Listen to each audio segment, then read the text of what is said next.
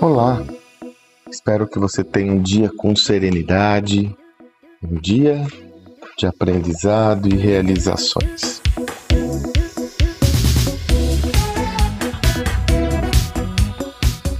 Como eu comentei aqui com você, ontem nós tivemos um encontro, ontem, né? Do dia que eu gravo esse áudio, a véspera, tive um encontro, uma masterclass, uma aula magra, nem sei como podemos chamar, mas um encontro exclusivo onde trabalhamos a temática da liderança. Possivelmente alguns que estão aí me acompanhando estiveram, nos deram a honra de participar desse encontro. Foi muito legal. Compartilhei em primeira mão alguns achados já do nosso próximo projeto sobre liderança. Tivemos o convidado André Heller.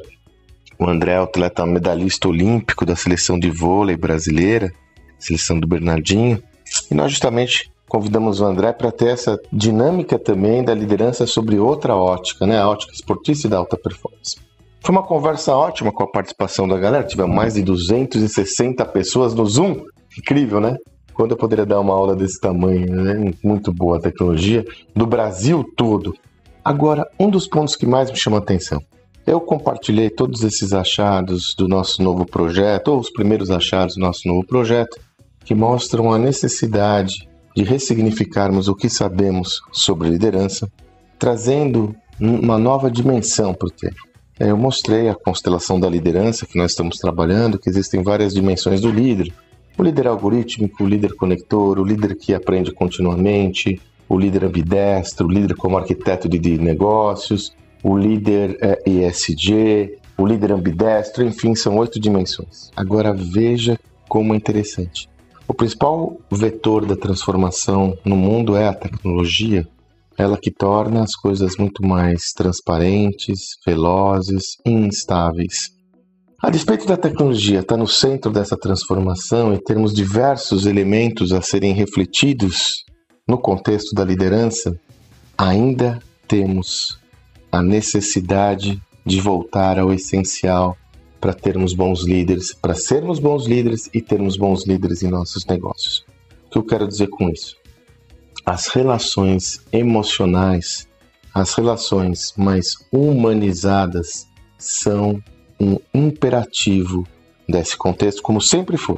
Sempre foi aqui, muitas vezes, como o ambiente tinha outro contorno, o líder especialista às vezes se prevalecia do seu conhecimento técnico, isso passava batido.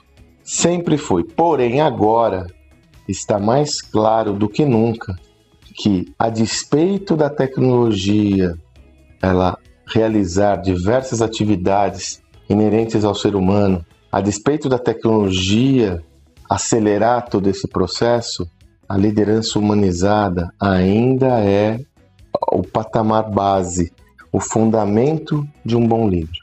Por isso que eu digo, é a volta à sua essência. E nesse sentido, o autoconhecimento é fundamental para que você possa ter condições de exercer plenamente o seu papel como líder. É imperativo que você se conheça como indivíduo. Por quê?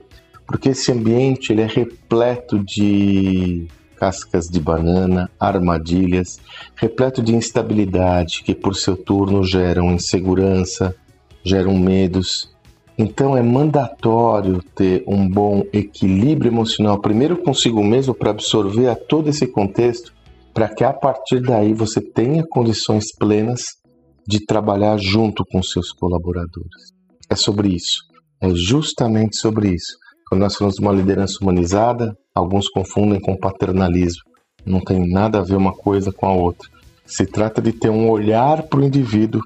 Esse olhar para o indivíduo começa por olhar a si mesmo. Isso é inescapável, minha gente. Eu sempre digo que eu tenho muito mais indagações do que convicções nessa nova era. Mas uma das minhas convicções é que o autoconhecimento é o salvo-conduto para que você possa lidar com todas as adversidades e pressões desse novo mundo. Conheça-te a ti mesmo, né? E se necessário, eu sou um defensor é, por experiência própria do processo de terapia, do processo de acompanhamento psicológico. Procure um profissional especializado que, no meu caso, transformou minha vida. Espero que você tenha um excelente dia até amanhã.